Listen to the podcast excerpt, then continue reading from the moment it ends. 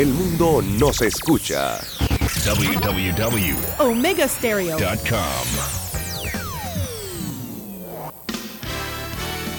La mejor franja informativa matutina inicia a partir de este momento con un análisis completo del acontecer nacional e internacional. Noticiero Omega Estéreo.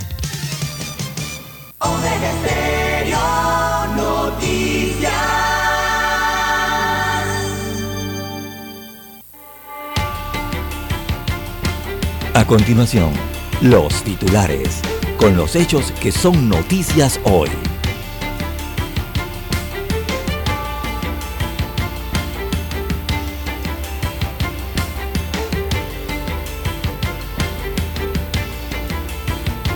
Ejecutivo incluye otros 50 productos para el control de precios. El presidente de la República, Laurentino Cortizo, anunció la inclusión otros 50 productos de la canasta básica para el control de precios.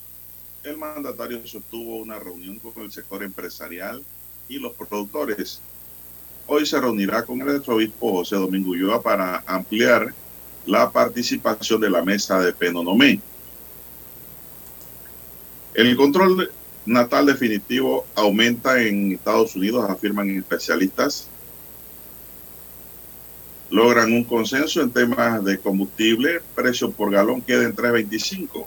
Durante el día de hoy se deberán ratificar en los siete acuerdos. Bueno, ya esta mesa se lo había predicho don César, de que ya eso estaba preelaborado ya de la primera mesa que hubo en Santiago.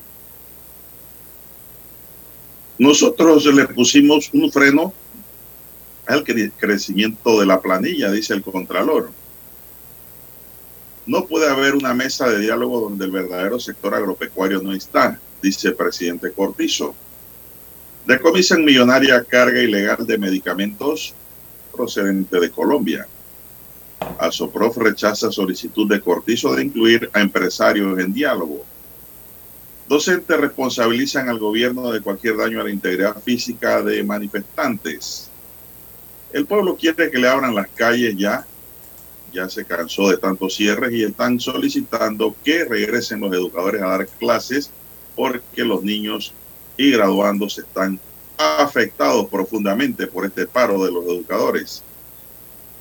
También tenemos, señoras y señores, Tribunal Electoral levanta fuero penal a Ricardo Martinelli. En otro titular para la fecha, también hoy critican política de seguridad en Panamá. Escritor presenta proyecto para proteger a indigentes. También tenemos para hoy,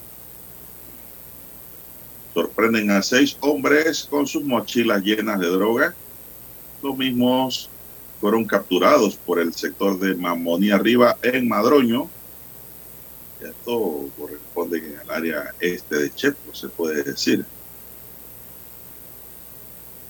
También eh, tenemos, aún no determinan si Ganadero fue asesinado o se suicidó en la provincia de Chiriquí. A plena luz acribillan a otro. Esto ocurrió en Don Bosco. Van 46 homicidios en julio. Señoras y señores, estos son solamente titulares. En breve regresaremos con los detalles de estas y otras noticias. Estos fueron nuestros titulares de hoy. En breve regresamos.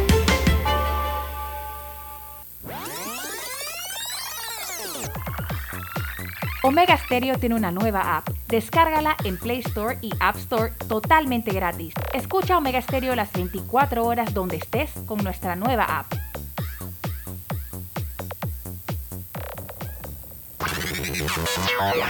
Desde el dominante Cerro Azul, Omega Estéreo cubre las provincias de Panamá, Colón, Darién, Panamá Oeste y las playas en los 107.3.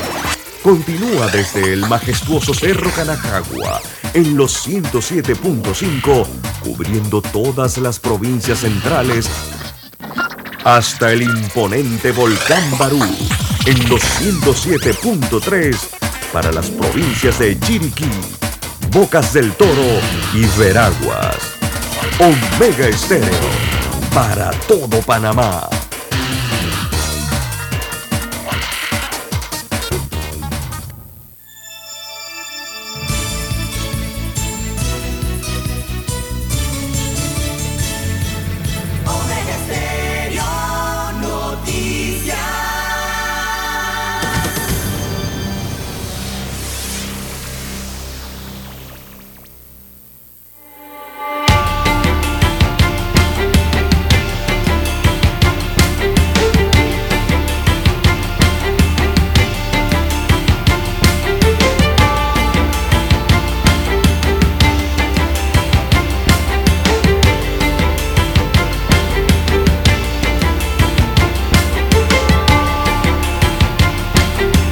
Amigos y amigas, muy buenos días. Hoy es miércoles, así es, hoy es miércolito, hoy es el ombligo de la semana.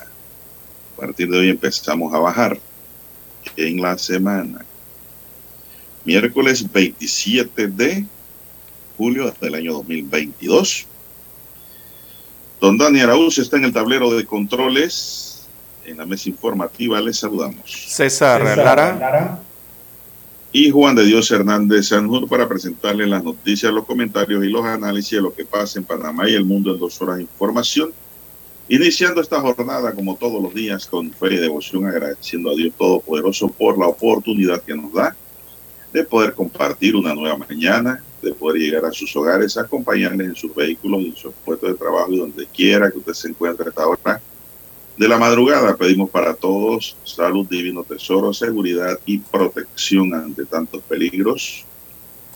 Sabiduría, si es, y mucha fe en Dios. Mi línea directa de comunicación es el WhatsApp, es el doble seis catorce catorce cuarenta y cinco. Ahí estamos atentos a responderle sus comentarios, sus informaciones que nos envían, sus preguntas, sus consultas Ahí estamos en esa línea, en el doble seis, catorce, catorce, cuarenta y cinco. Entonces, Lara está en redes sociales. Entonces, ¿cuál es su cuenta? Bien, eh, bien, estamos en las redes sociales, en arroba César Lara R, arroba César Lara R es mi cuenta en la red social Twitter. Allí puede enviar sus mensajes, sus comentarios, denuncias, fotodenuncias, el reporte del tráfico temprano por la mañana. Recuerde arroba César Lara R, también sirve para Instagram.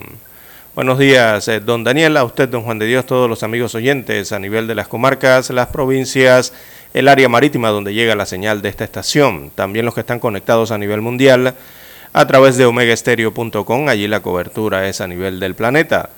También los que ya han activado su aplicación y nos escuchan en su dispositivo móvil o en su celular. Si no la tiene, descárguela de, de su tienda Android o iOS. Allí la puede encontrar bajo nuestro nombre.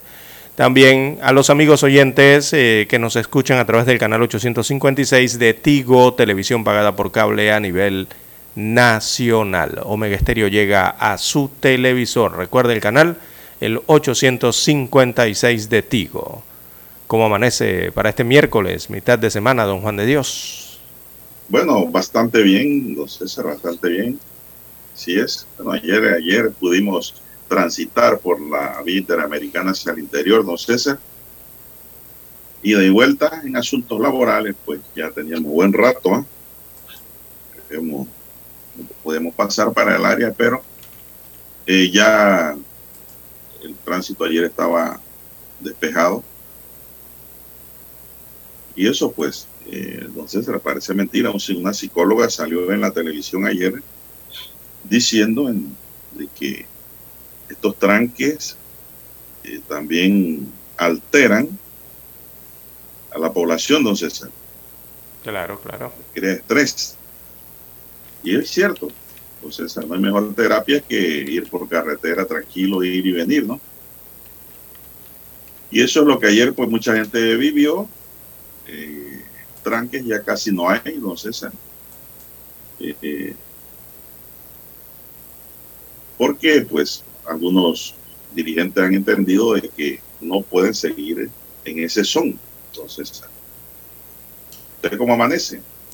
Muy bien, don, don Juan de Dios. Bien, bien, bien. También eh, observando que eh, los cierres de calles, los puntos eh, de bloqueos y de protestas, bueno, han disminuido, sobre todo los puntos de cierres de la principal vía eh, que cruza la República de Panamá, la vía panamericana, y es que es una vía también internacional, don Juan de Dios, que conecta Panamá con el resto de Centroamérica. Por lo menos allí eh, la mayoría de los puntos eh, de cierres de calles por debido a protestas se han liberado. Ya hay cansancio, don César. ¿Cuántos días de cierre van? Vamos para un mes, ¿verdad? 20, Mm, creo, 21 días, 22, si mal no recuerdo. No, hay un cansancio lógico, ¿no? ¿Por qué? Porque los profesores protestan y se van para su casa. 24 días, perdón, 24 días. Y los que se quedan 24-7 son los indígenas, tomando sereno, agua y sol. En una protesta permanente. Y ellos lo han dicho. Que así no, que están cansados que se han recargado sobre ellos. Y de que ellos entienden que si ya hay combustible a mejor precio, hay una canasta básica, hay una mesa de diálogo caminando, entonces ¿para qué trancar a la gente? Entonces, y es lo que ayer estaba comentando. Bueno, ayer abrieron en Calesa, ¿verdad? Sí, la abrían cada tres horas. No, no, no, la policía tuvo que llegar, entonces. Eh, finalmente eh, llegaron y la abrieron por completo. dijo, ya, ya, ya, señores, basta, que ¿quiénes son ustedes para estar poniendo horario? Bueno, eh, esto es inconstitucional y legal. Así es, la policía viene siendo el árbitro, debe ser el árbitro neutral allí, ¿no? No, y el que se pone difícil, bueno, ni modo, tiene que ser arrestado, César. Trancar vía es un delito. Entonces, eh, lo mismo ocurrió en Pacor. En Pacor hay un patrullaje permanente ahí en el área de parte de la policía, porque para que todos los productores, que hay bastante para Panamá y comerciantes bastante que viajan para Darien también, puedan cruzar hacia la ciudad. Parece ser que ahora sí se dieron cuenta muchos eh, dirigentes de puntos de tranque de que produciendo un tranque multiplican el valor de los alimentos por dos y tres, don César. Eso primero, el primer convoy humanitario, eso fue una barbaridad, los alimentos, el precio que tenían. 5 dólares, 5.25 el apio, don Juan de Dios. No, la, es una locura. La lechuga en 5, casi 50. 5.50 creo que la había en un supermercado. Ayer el precio del plátano empezó a estabilizarse. Y es lo que come el panameño. El panameño le gusta comer arroz y plátano, don César. Eh, Son las guarniciones básicas. Las básicas, exactamente. Arroz y plátano. Ya ayer vi muchos pick-up vendiendo, ya lo vendían a mejor precio, inclusive los vi ya eh, nuevamente en 35, 40 centavos, buenos plátanos que han, regresado. Pero un platanito del primer convoy, entonces se costaba 75 centavos el más barato. Exacto. Delgadito y quemado del sol. Hombre productor cierre. Entonces, eso es pueblo contra pueblo. Sí, anoche que. ser más inteligente. Anoche que circulaba la Panamericana. El derecho a protesta. Encontré varios de estos camiones, de estos pick-ups que transportan plátanos hacia, Ciudad Capital. Encontré como cuatro en la vía. Venían hacia el mercado. Vendiendo por la vía. Entonces, ahí en Penonomé vi un pick-up vendiendo por cabeza de plátano. La gente compraba su cabecita de plátano ahí en en la entrada al lado del dos continentes. Ahí, ahí, estaba un pick ahí lo vi cerca, vendiéndole plátano a la gente ya a un mejor precio. Y pues, don César, el país empieza nuevamente a rodar un poco, diría yo, porque en Chiriquí pues también hubo manifestación ayer grande, don César, de los empresarios, de los campesinos, de los transportistas, de los productores y todos están exigiendo que no se cierren la vía. Mire, que nadie ha dicho que no protesten, pero que no cierren o tranquen la vía. Y es, y es, y es un consejo sano, don César. No deben trancar las vías porque van a dañar el movimiento. Y la propia gente que ayer les apoyaba va a echar para atrás y, y, y le va a quitar ese apoyo moral que le está dando. Entonces tienen que ser más brillantes, más inteligentes y no cerrarse a la banda y seguir consignas de gente que pues son inteligentes pero son atravesados. Hay gente así, don César, inteligente pero atravesada. Entonces hay que ser un poco más brillante en esto, usar el raciocinio, usar la, usar la torre para lo que es, ¿no? Para mirar claramente. Y eso lo hemos venido diciendo aquí en redes sociales, en la estación, en este programa. Los cierres de vías no son buenos si son de carácter permanente. No pueden ser. Y muchos, muchos dirigentes y protestantes están entendiendo el asunto. Así es. Porque esto no es un asunto, don César, para tumbar gobierno. Vamos a hablar claro. Aquí los demócratas de este país no queremos ningún cambio en ese sentido. El que quiere cambio, don César, espere las elecciones del 2024. Sí, eso es algo natural, eh, don Juan de Dios. Ahí es donde se escoge entonces al mejor. Vamos a la pausa, don Dani.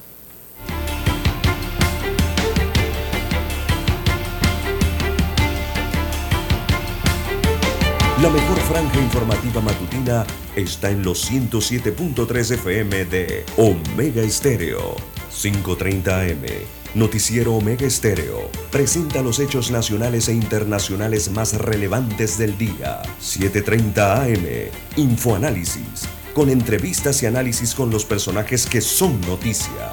De 8 y 30 a 9 y 30 de la mañana. Sin rodeos. Con Álvaro Alvarado. De lunes a viernes. Por Omega Estéreo. Para anunciarse en Omega Estéreo, marque el 269-2237. Con mucho gusto le brindaremos una atención profesional y personalizada. Su publicidad en Omega Estéreo. La escucharán de costa a costa y frontera a frontera. Contáctenos 269-2237. Gracias. En centrales telefónicas, teléfono es tu mejor opción. Te asesoramos y ofrecemos buena atención. Con años de experiencia, trabajando para ti. La casa del teléfono, ubicados en Via Brasil y lista hermosa. La casa del teléfono, líder en telecomunicaciones. La casa del teléfono,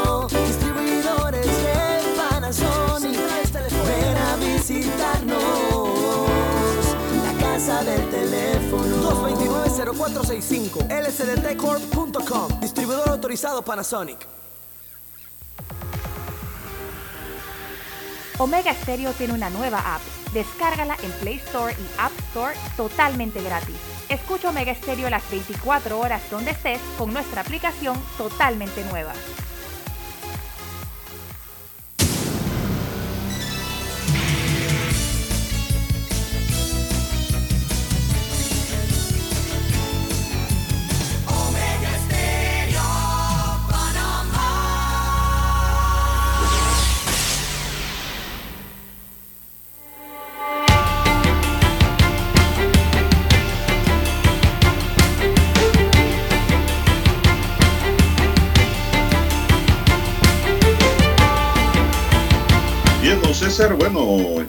Iniciando esta mañana de miércoles con algunos, algunas recomendaciones y puntos de vista en relación al tema que se está viviendo en Panamá en este momento en relación a la crisis de combustible y el, alzo, el alza de la canasta básica.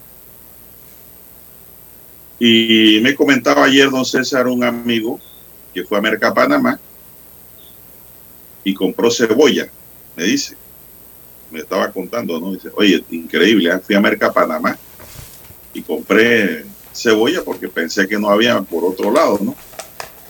Pagó 1.50 a la libra, don César. Uf, Y por casualidad de destino pasó a un supermercado acá en San Miguelito y vio la misma cebolla, 1.12.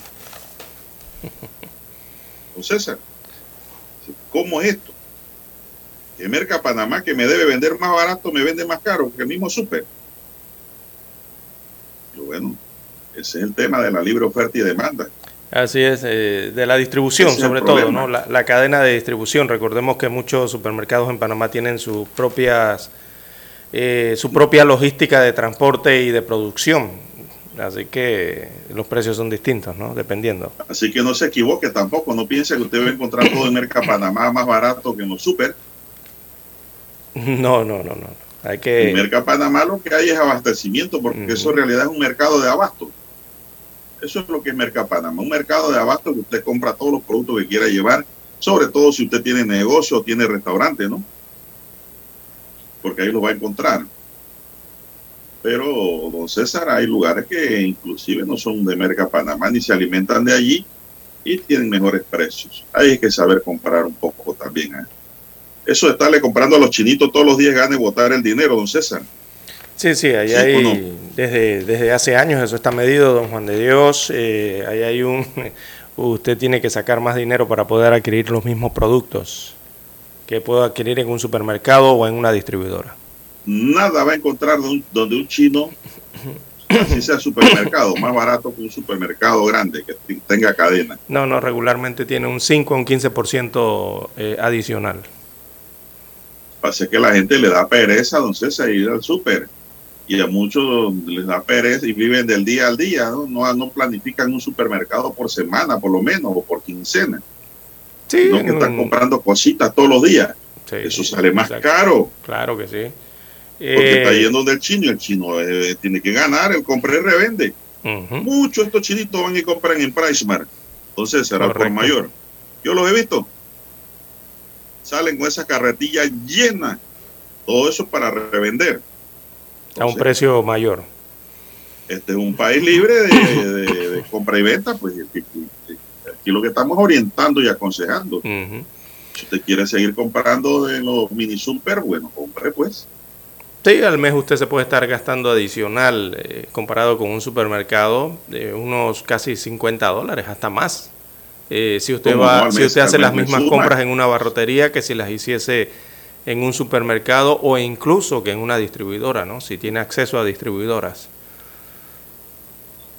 Bueno, don César, el presidente de la República, Laurentino Cortizo, sostuvo ayer una reunión con representantes de diversos gremios empresariales y con miembros del sector agropecuario, con la finalidad de darles a conocer la situación actual del país y abogar por su participación en la mesa del diálogo por Panamá.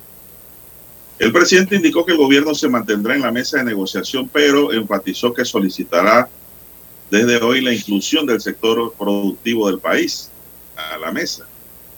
Para nosotros como Ejecutivo es fundamental que diferentes sectores estén en esa mesa del diálogo, como por ejemplo el sector productivo. Los productores agropecuarios del país no están representados en la mesa, indicó Cortizo. El mandatario expresó que cuando llegaron a la mesa de negociación ya la metodología estaba establecida. Los que están sentados a la mesa no representan al sector productivo del país, añadió Cortizo, quien anunció que hoy sostendrá pues una reunión en Penonomé con el arzobispo José Domingo Ulloa, facilitador en la mesa del diálogo. Cortizo le manifestó a los empresarios que la situación que enfrenta el país es analizada por expertos en seguridad que han concluido que tiene mucha similitud con protestas que se han registrado en otros países de la región. En tal sentido, los empresarios expresaron su preocupación ya que también han sido afectados, pero dijeron que las palabras del mandatario les han dado un poco de calma. Al respecto, Inocencio Galindo, en representación de la Cámara de Comercio, Industria y Agricultura de Panamá, expresó que se ha avanzado en el punto uno sobre la canasta básica, pero indicó que no han tenido voz en la mesa de negociación y que es preocupante ese escenario de desestabilización política.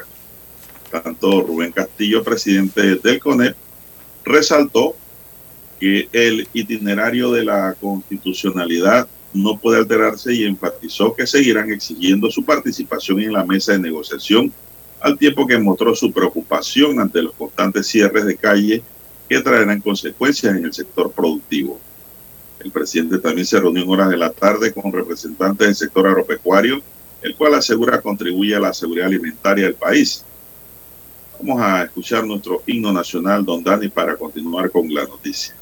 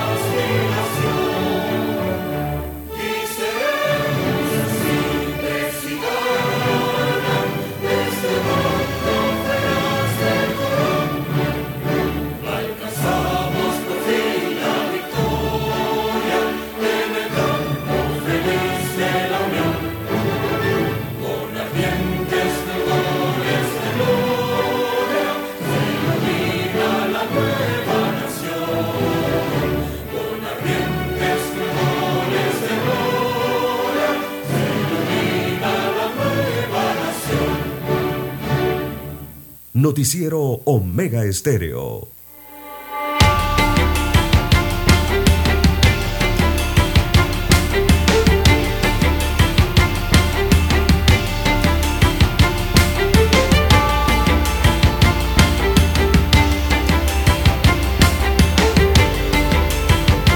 Bien, avanzamos, son las seis tres minutos.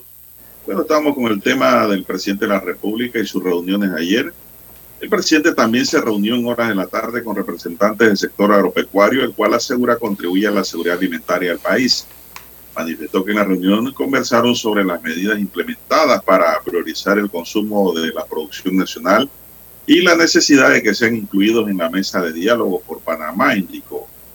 Entiendo por lo que han pasado y les reitero que seguiré apoyando al sector agropecuario panameño. Es un compromiso que vamos a cumplir, aseguró Cortizo. También rechazan nuevos actores en la mesa de diálogo, don César. Sobre el pedido de los sectores empresariales de que se les incluya en la mesa de diálogo, eh, Fernando Abrego, secretario general de la Asociación de Profesores de la República de Panamá, manifestó que aquí no va a entrar ningún actor si no ha estado desde el día uno. Si así fuera, tendrían que entrar una cantidad de gremios y sindicatos, expresó. Agregó que si el gobierno insiste, lo que quiere el gobierno es romper esta mesa. Si no fuera por esta lucha, los empresarios seguirían con el abuso que hemos denunciado. Lo que pasa es que han, eh, han despertado tarde en base a la coyuntura y han reaccionado no lo vamos a permitir, enfatizó Abreu. Yo hago un punto aquí, don César, y le comento a usted y usted me dirá. Ellos dicen que han alcanzado cosas que no se habían eh, alcanzado. Ok. Pero yo pregunto, don César, al final de la historia, ¿quién paga la mesa? Dígame usted. Esto no es sacar un dinero de un no, bolsillo para eh, echarlo la, eh, Los resultados de la mesa, ¿quién las paga? Bueno, eso es, se la pagan los impuestos. Don Juan de Dios. De todo. Allí lo único que han hecho es eh, mover dineros de un punto hacia otro punto, o sea, de un bolsillo hacia el otro. lo que ha hecho la mesa es, don César, comer fiado. Exacto, sí. Eso hay que pagarlo. Todo eso hay que pagarlo. de una u otra forma. ¿Por qué? Porque el sector productivo, don César, aquí no está aportando nada. No. Yo quiero que el sector productivo entre a la mesa y diga, yo me desprendo de tal cosa. Que hagan su mea culpa también. No, digo, las petroleras, los importadores, por ejemplo, en el tema del combustible, que fue uno del primer punto aprobado. De eh, cuando usted va a la estación de combustible. Sí, cuando usted va a la mesa, a la estación de combustible de Don Juan de Dios, usted paga su combustible a 3.25 y ahí le cobran todos los impuestos, todo lo que involucra tener el combustible a disposición para su automóvil. Eh, fletes, todo eso se lo cobran allí con los 3.25. Pero resulta que a partir de los 3.26 hasta los 4.50, que me parece que está el precio de paridad, ese otro tramo del precio también lo paga el Estado y lo paga igual. Allí los importadores, ni los distribuidores, ni las petroleras. Exacto, allí nadie de ese sector económico le está descontando ni impuestos, ni fletes, no están descontando absolutamente nada. O sea, del bolsillo derecho. aporta nada. Exactamente. Del bolsillo derecho los ciudadanos están pagando todo completo, los 325. Pero del mismo bolsillo izquierdo le van a sacar, porque esto lo tienen que pagar los impuestos del Estado, eh, le van a sacar el otro tramo de dinero, también eh, con los mismos impuestos, fletes, completito todo, don Juan de Dios. O sea que aquí realmente el sector empresarial no hemos visto ese acto de constricción, ¿no? Bueno, eh, la SOPROF dijo que fue la que habló ayer, ¿no? Yo no sé qué dirán el resto de las organizaciones que están allí, porque no solo es la SOPROF, están varias, tres alianzas. La alianza de Panamá, diría yo, cabezada por el Suntran, la Alianza de los Pueblos Indígenas y la Alianza de Santiago. Son tres alianzas. Sí, Prof. Entonces, esto, la profe la cosa. ¿qué quiere decir el profesor Abrego? ¿Que se van a parar de la mesa? Yo creo que sería un error garrafal abandonar la mesa, don César. Sí, es que hace falta. Donde se levanten, no vuelven a sentar al Ejecutivo, no sé hasta qué año. y, no han resuelto nada, o sea, el meollo, don Juan de Dios, la raíz, eh, el cáncer principal, eh, no lo han resuelto, ni lo han tocado todavía. Y ese es el tema que, tiene, que, lo tienen de número 8 en el punto, en la, en la agenda, don Juan de Dios. Ese punto está en la agenda en el número 8 y es el punto de la corrupción. Allí no han abordado absolutamente nada, se han quedado entre el 1 y el 2 y creo que han saltado al tercer punto de la, de la canasta básica, ¿no? Eh, los medicamentos todavía no han llegado. Es más, don Juan de Dios, hay organizaciones... Hay que abordarlo, César. Como no, claro. Hay organizaciones eh, de la sociedad civil que también están pidiendo que los temas de recorte de planilla estatal, de los excesos, los abusos, eh, los beneficios de los funcionarios públicos o servidores públicos y la lucha específicamente contra la corrupción no queden por fuera de este diálogo. Eh, son organizaciones de la sociedad civil que quieren que ese tema de transparencia y lucha contra la corrupción eh, no quede por fuera, ¿verdad? De esta mesa única del diálogo y lo que ya han alzado su voz y se han organizado también para solicitar eh, estar presentes en esa mesa. Están pidiendo acciones inmediatas para contener el gasto público en el Estado. Y son los gremios que proponen eh, controlar planilla estatal, son gremios que proponen controlar consultorías exageradas, son gremios civiles que proponen eh, controlar los gastos discrecionales que hay en el gobierno central, también eh, analizar y controlar subsidios y la publicidad estatal. Esto sin dejar por fuera al otro órgano del Estado que es la Asamblea Nacional eh, también para que agachada en esta crisis. Sí, exactamente. Es uno de los principales actores de los actos de corrupción. Exacto. Ya aquí vemos, vimos cómo, qué es lo que ha ocurrido con la ley de conflicto de intereses, don Juan de Dios. Ya usted observó lo que pasó en meses anteriores en la Asamblea con esa ley, ¿no? Que bueno, ni siquiera fue ley, un proyecto eh, que fue vetada por el Ejecutivo y eh, también tantas otras leyes, ¿no? De imprescriptibilidad, de la revisión de penas, de los delitos de corrupción, lo que pasó, el tema de la protección de denunciantes, eh, la reforma al reglamento interno de la Asamblea Nacional, que allí es eh, la raíz, el origen de la problemática que hay en la Asamblea Nacional, eh, y una serie de regulaciones y de registros de lobby y también de cabildeo que se debieron analizar allí en ese órgano del Estado al igual que la ley de extinción de dominio, ¿verdad?, de bienes ilícitos, eh, la cual, eh, digo, ya, nadie habla de esas leyes, don Juan de Dios, ya nadie habla de estos temas, que son los temas que eh, también deben ser abordados en esta mesa, don Juan de Dios, porque son los que dan génesis, si no se analizan y si no se lucha en ese sentido, dan génesis a la corrupción en el país. Bien, son las seis, once minutos, dice Dani que vamos a hacer una pausa. Vamos a hacer esa pausa, Dani, porque ayer también se abordó el tema del combustible en esa mesa.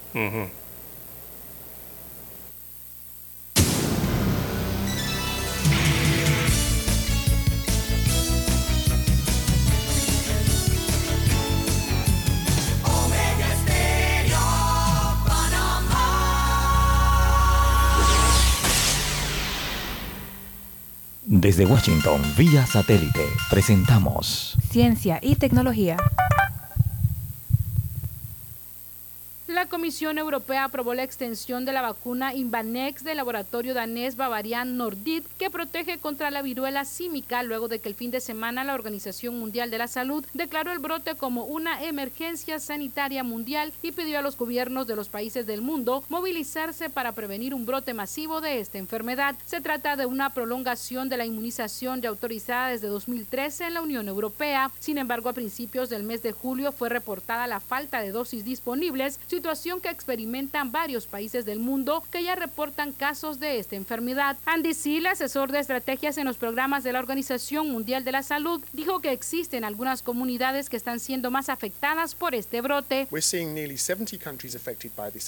Estamos viendo casi 70 países afectados por este brote en países que previamente reportaron casos y que se encuentran en su mayoría en África Occidental. Las autoridades sanitarias informaron que cualquier persona que esté en contacto físico cercano con objetos o personas que tengan la viruela símica corre el riesgo de contagiarse, pero las estadísticas en Estados Unidos muestran que la población más afectada hasta el momento son los hombres que mantienen relaciones sexuales con otros hombres, una información que también fue corroborada por la Organización Mundial de la Salud. Sobre este tema, el asesor Andy Seal señaló. Y cuando miramos esos casos nos damos cuenta de que en realidad son hombres los que tienen sexo con hombres, es decir, hombres que se identifican como homosexuales, bisexuales. El brote de la viruela del mono en expansión en más de 70 países es una situación extraordinaria, sostuvo el director de la OMS Tedros Adhanom Ghebreyesus, sala de redacción Voz de América. Desde Washington, vía satélite, hemos presentado Ciencia y tecnología. La mejor franja informativa matutina está en los 107.3 FM de Omega Estéreo. 5.30 AM.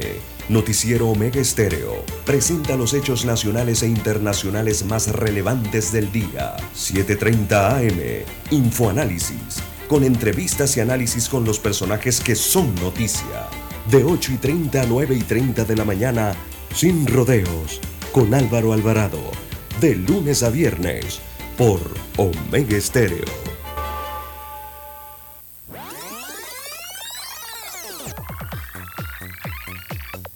Omega Stereo tiene una nueva app. Descárgala en Play Store y App Store totalmente gratis. Escucha Omega Stereo las 24 horas donde estés con nuestra aplicación 100% renovada. Noticiero Omega Estéreo.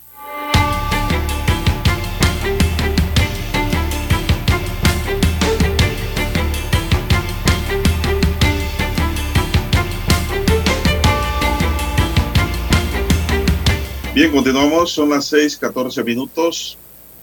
Ayer en horas del mediodía se reanudó el diálogo por Panamá en el Centro Cristo Sembrador de Penonomé, sede de la Iglesia Católica en Coclé. La discusión se centró en el segundo punto de la agenda, la rebaja y congelamiento del precio del combustible. Representantes del bastión de lucha del Oriente Chiricano de la comarca Nuevo y campesinos la Alianza Pueblo Unido por la Vida y la Alianza Nacional del Pueblo Organizada ANADEPO, perdón, presentaron una propuesta con siete puntos que busca poner fin al precio del galón de combustible en tres dólares. El Ejecutivo analiza la moción de las organizaciones populares para presentar una contrapropuesta.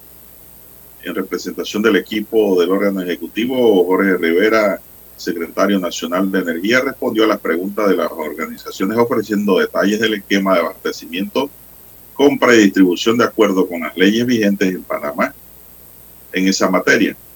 Rivera explicó que si sin el costo fijo actual de 3.25, el precio del galón de combustible es de 5.25. Eso es lo que tuviéramos que pagar ahora mismo. Y de este último monto, 1.3 corresponde al precio local. La diferencia de 4.22 detalló es el denominado precio de paridad, entonces Eso es lo que hay.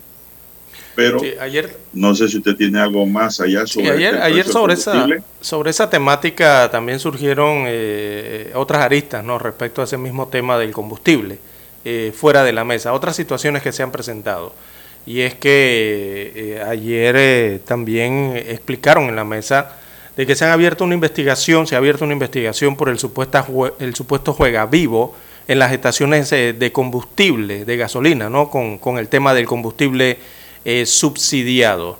Y informaban en esta mesa del diálogo que algunos conductores y despachadores en estaciones de gasolina podrían estarse aprovechando del combustible subsidiado, según informó la AIG, la Autoridad Nacional eh, de, esta es para la innovación gubernamental, eh, durante una intervención que tuvo ayer su director Luis eh, Oliva. de acuerdo con el director de la AIG, han recibido ya reportes de conductores de autos sedanes particulares y también de motocicletas que hacen uso del combustible subsidiado a 3.25 por galón y el sistema ha detectado que en solo cuestión de horas la misma persona ha consumido 200 y hasta 300 dólares eh, del mismo combustible subsidiado a 3.25. Imagínese usted. O sea, se van, eh, esto indica que se van a varias estaciones de combustible y llenan hasta esas cantidades. ¿Cómo caben 300 dólares en combustible en un tanque de una motocicleta, don Juan de Dios? Eso yo no sé ni cómo. No, no, no, no motocicleta, un carro sedán. Hasta de un carro sedán tampoco cabe, ¿no? No entra esa cantidad de galones. Bueno, también dicen tener reportes de despachadores de estaciones de combustibles eh, que se aprovechan de personas que compran combustible sin el subsidio a precio normal. Y luego ellos, o sea, los despachadores, lo aplican como subsidio y se quedan con el dinero de la diferencia, cometiendo lo porque es importante la placa y, el número de cédula? Y el registro vehicular, exacto. Eh, Hay gente que no quería dar eso. Bueno, eh, el, ya empezaron a detectar irregularidades. Así es. El director de la AIG dijo que eh, se descubrió entonces esto y lo califican como un desfalco a las arcas del Estado, ¿no? Esto de, eh, de quedarse con el resto del dinero. Eh, y también un problema que tienen allí, como me imagino, con los propietarios de las estaciones de combustible, ¿no? Los dueños. Digo, es por ello que ha dicho la AIG que es necesario que la persona que utilice el subsidio presente su cédula para tener un control y el proceso sea lo más transparente posible. El proceso para obtener el beneficio ya no requiere de un registro en ninguna plataforma, según explicaba, y sostenía que solo hay que presentar la cédula y el despachador anotará el número de placa y le solicitará el monto de combustible que quiere cargar. El único requisito es que el auto debe tener su revisado al día, según explicaban ayer también en la mesa del diálogo, don Juan de Dios. Así que estas irregularidades eh, ya las han detectado. Recordemos que esta es una plataforma y don Juan de Dios. Hay otra, don César, que se le queda por fuera. Ah, ¿Cuál? Que es gente que van con la cédula y con la placa, pero llevan en el carro, en el vagón, en el maletero, garrafones. tanques. Para llenarlos de combustible a número de la placa adicional. ¿Te das cuenta que esa es otra? Así es. Eh, se llevan varios garrafones, llenan el carro y pues se van como si el carro se hubiese llenado con esa cantidad de combustible. Y hay que ver si no vuelven al día siguiente con lo mismo. Mi pregunta es, don César, entonces, ¿qué hacen con ese combustible? Ah, ¿A quién se lo venden? Ahí está. Esa es la gran pregunta. Así que todas estas situaciones se están presentando producto de, del combustible subsidiado, ¿no? En estos momentos, a 3.25. Todos estos juegavivos. acaparando combustible, César. Exacto. Y guardando combustible en lugares inseguros. Y de forma peligrosa. La catástrofe. De forma peligrosa, exacto. Cuidadito, no cometan ese error. Así es. Eh, esto evidentemente lo va a detectar el sistema. O qué sé yo. Sí pero, talleres. Pero es que esto lo va a detectar el sistema, evidentemente, don Juan de Dios. Cuando usted tiene sistemas en computadoras eh, para medir eh, eh, lo que usted está consumiendo, don Juan de Dios, ahí se dan cuenta de todo.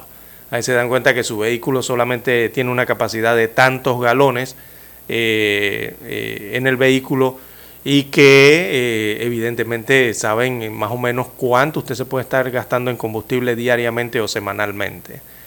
Así que al final los van a detectar.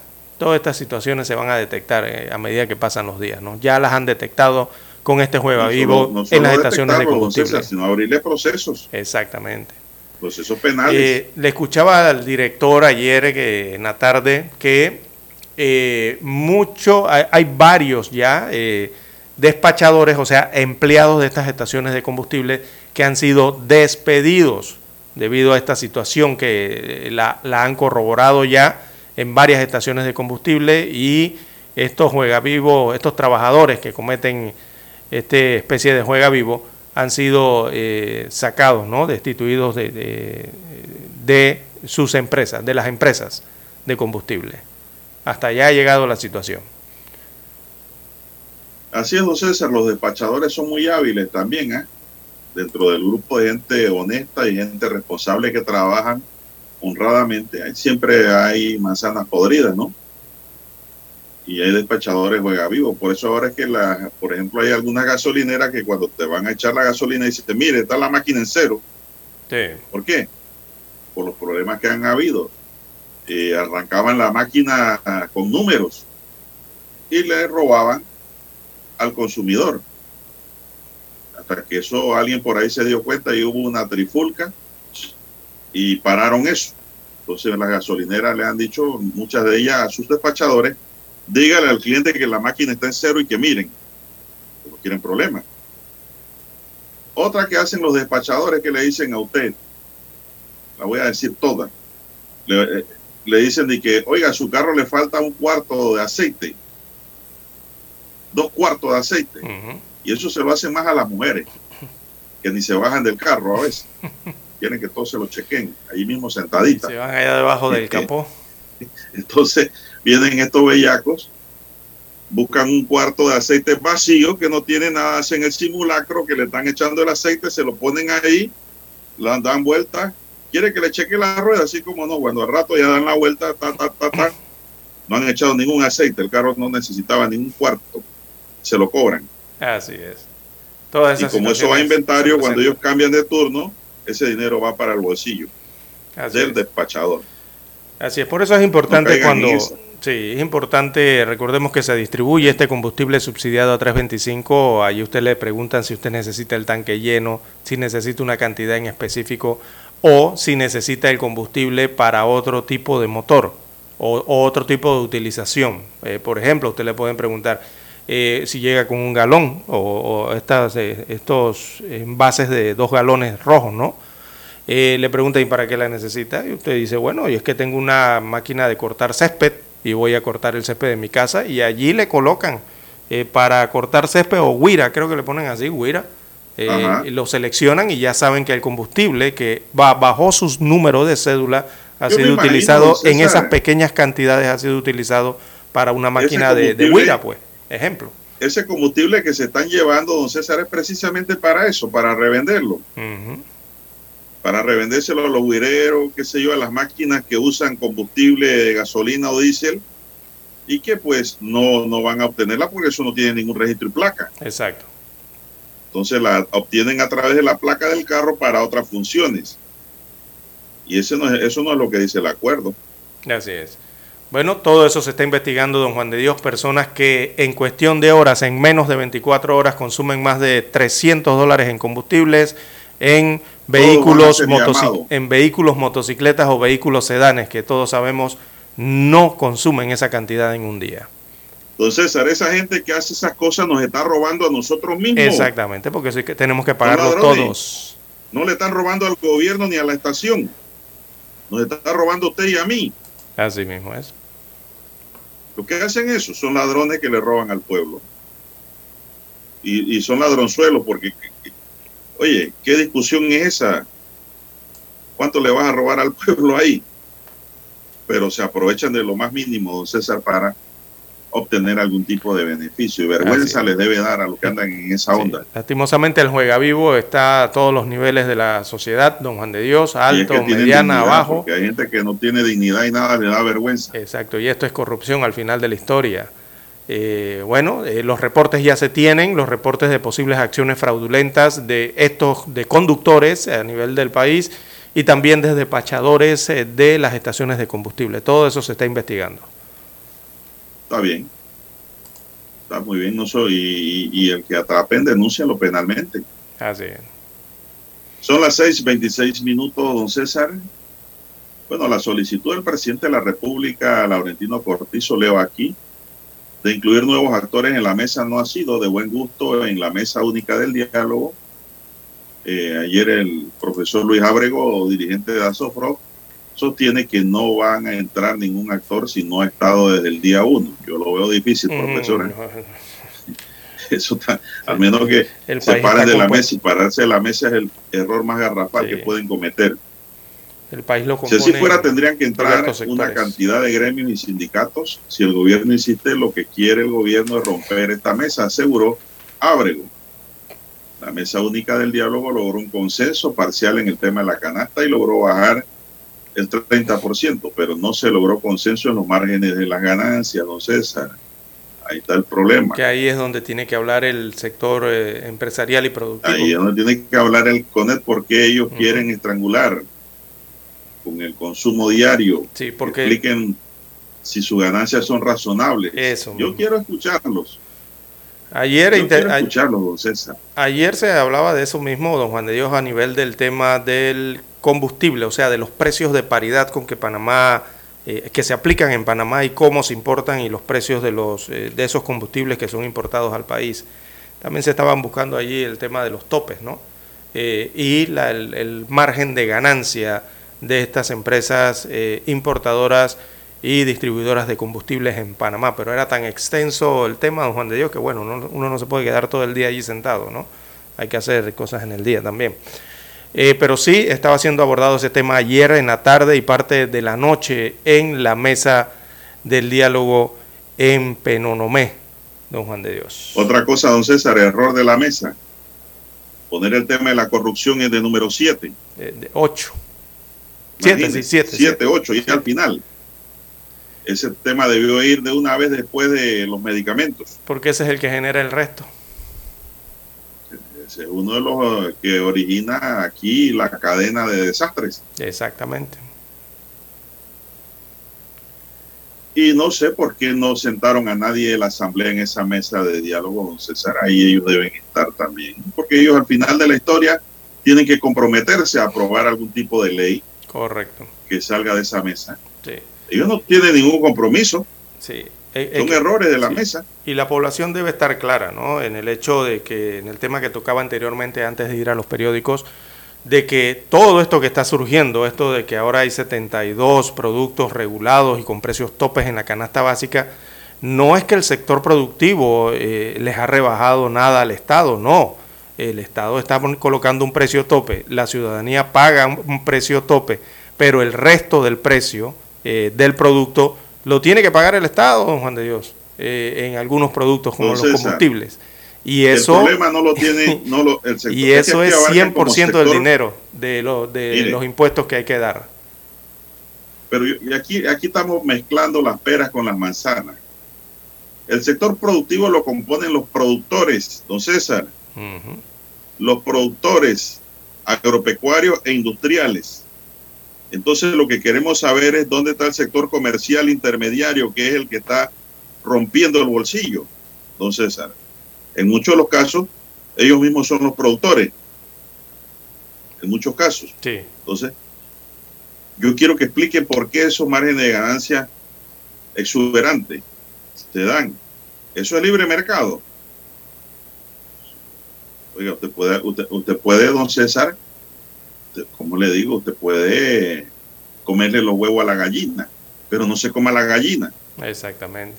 ¿Y quién es la gallina aquí? El pueblo. El pueblo. Entonces, digo, yo, yo la verdad que no, no, no, no, no entiendo muchas cosas que están ocurriendo.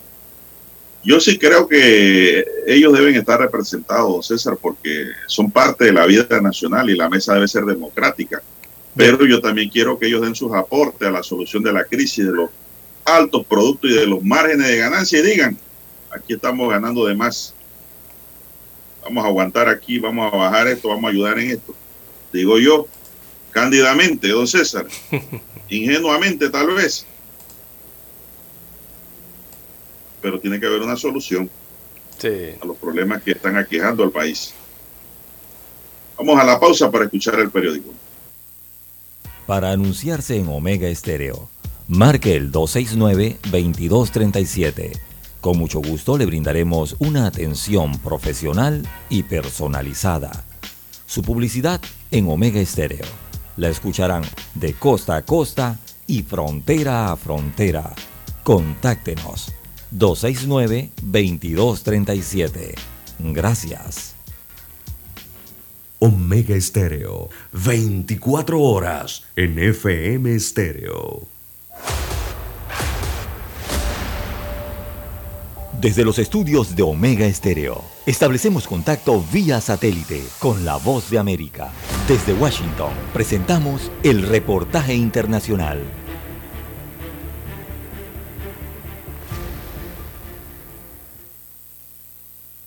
Las temperaturas en Portland, Oregón, podrían estar hoy por encima de los 37 grados centígrados, por lo que es probable que sea el día más caluroso de una ola de calor que dura una semana para la región del noroeste del Pacífico, que rara vez ve un clima tan abrasador. Los meteorólogos emitieron una advertencia de calor excesivo para partes del estado de Oregón y el estado de Washington. Las temperaturas podrían alcanzar 32 grados en Seattle y más de 43 en las partes orientales de Oregon y el estado de Washington. Si bien las partes interiores de los estados a menudo experimentan altas temperaturas, este tipo de ráfagas de calor no ocurren con tanta frecuencia en ciudades como Portland y Seattle. A medida que el noroeste del país se va calentando, la ola de calor en la costa este parecía haber terminado, con varias áreas al este del río Mississippi bajo avisos de calor. Los máximos previstos para hoy en Filadelfia, Nueva York y Boston están en un promedio de 29 grados Celsius. Los residentes y los funcionarios en el noroeste han estado tratando de adaptarse a la realidad probable de olas de calor que sean más largas y más calientes después del fenómeno meteorológico del cúpulo de calor del verano pasado que provocó temperaturas récord y varias muertes. Yoconda Tapia, Voz de América, Washington. Escucharon vía satélite desde Washington el reportaje internacional.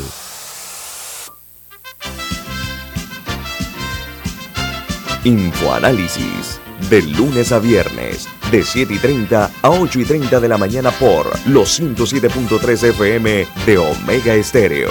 Con Guillermo Antonio Adames, Rubén Darío Murgas, Camila Adames Arias y Milton Enríquez. Infoanálisis, el programa para gente inteligente como usted.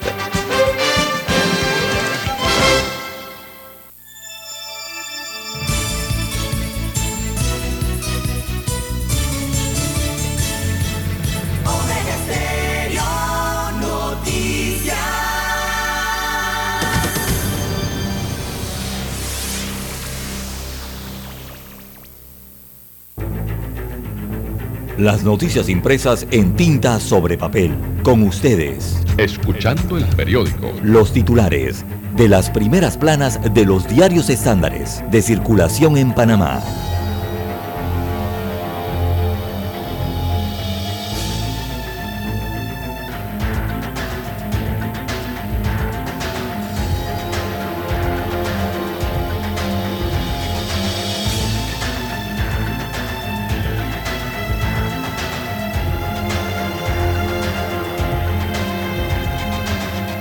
Bien, amigos oyentes, el diario La Prensa titula para este miércoles 27 de julio del año 2022 la clave para la clave, o más bien el papel clave de una Asamblea Nacional eh, que intenta esquivar la, crisis social. Eh, este es el titular del diario La Prensa, a ver si se despliega aquí rapidito. Eh, destaca que la Asamblea Nacional ha intentado esquivar la crisis social eh, con un bajo perfil, pese a que problemas inherentes al despilfarro y la corrupción son atributos a ese órgano del Estado. Ahora tendrá la última palabra en los acuerdos pactados en la mesa del diálogo y que requieran eh, de nuevas leyes. También para hoy la prensa titula, presidente Laurentino Cortizo pide incluir al sector privado en la mesa del diálogo única de Penonomé. Esto en medio de la crisis social, tras una reunión sostenida con los representantes de los principales gremios empresariales del país, el presidente Laurentino Cortizo Cohen señaló en un mensaje a la nación que aquellos sectores que han manifestado su interés de participar en la mesa única del diálogo deben integrarse en ella cuanto antes. Así que el mandatario apeló al equipo facilitador del diálogo a que procure la incorporación de grupos productivos. Bueno, los gremios empresariales entonces reclaman eh, un espacio en el diálogo y advierten de afectaciones. Así que en la mesa los grupos sociales piden una mayor rebaja del combustible. Fue lo ocurrido el día de ayer de 325 solicitan sobre todo el grupo de transportistas reducirlo a tres balboas. En otros títulos eh, del diario La Prensa para hoy, Ricardo Martinelli Berrocal, obligado a estar en audiencia del caso Odebrecht. Veamos lo que ocurrirá en este proceso. El fallo del Tribunal Electoral que confirmó el levantamiento del fuero electoral penal al expresidente Ricardo Martinelli Berrocal lo obligaría en el escenario actual a comparecer en septiembre próximo a la audiencia preliminar del caso de los sobornos de Odebrecht en Panamá. También los millones de, la corrupción, a forma de pregunta, ¿Panamá podría recuperarlos? Es lo que se pregunta el diario La Prensa hoy en un artículo especial. Así que decenas de millones de, de dólares en coimas están cautelados en bancos europeos. En algunos casos Panamá intenta recuperarlos, pero en otros ni siquiera ha comenzado, ya que no es parte de estos procesos en calidad de víctima. También titula la prensa, Pití pedirá eh, reproducción digital de la planilla municipal. Esto luego que la alcaldía de Panamá le solicitara 4.424 dólares para reproducir detalles sobre la planilla. El activista Freddy Pití informó que en los próximos días hará una petición de la información en su versión digital para que no haya excusas. Imagínese usted todas las trabas que ponen a la transparencia en Panamá. Esto desde la alcaldía de Panamá. ¿eh? Bien. En más títulos eh, para la mañana de hoy, en los deportes, eh, Brother eh, Raiders, campeones en el baloncesto. También en la sección Vivir Más, la polémica sobre la inteligencia artificial, un reportaje de tecnología. También para hoy, UNICEF alerta a la región por oleada de migrantes. Están verificando el tema de los derechos humanos. Y es el Fondo de las Naciones Unidas para la Infancia, UNICEF, que exhortó perdón, a los países eh, de la región a prepararse ante una oleada de migrantes que podría reportarse en las próximas semanas. Así que según este organismo internacional, esta población eh, seguirá ingresando a la selva de Darién pese a la crisis que afronta la República de Panamá y las restricciones de movilidad. Es lo que dice la UNICEF. También a nivel internacional, eh, Canadá, desde allá viene la información internacional, eh, muestra una fotografía al Papa Francisco. Así es, el Papa pide perdón por abusos. Así que un día después de presentar una disculpa histórica por los abusos cometidos contra niños indígenas en escuelas católicas, el Papa Francisco ofició ayer martes una misa ante unas 50 mil personas en un estadio del oeste de Canadá. El pontífice pronunció así la homilía de la primera misa pública desde que llegó el domingo a Canadá para una visita de seis días. Antes eh, tuvo un encuentro eh, con líderes indígenas e incluso, según se observa en la fotografía, eh, se puso uno de sus tradicionales tocados, ¿verdad? Estos tocados con plumas, eh, bien a, los indígenas eh, norteamericanos. Bien, es la fotografía principal del diario La Prensa captada en Canadá.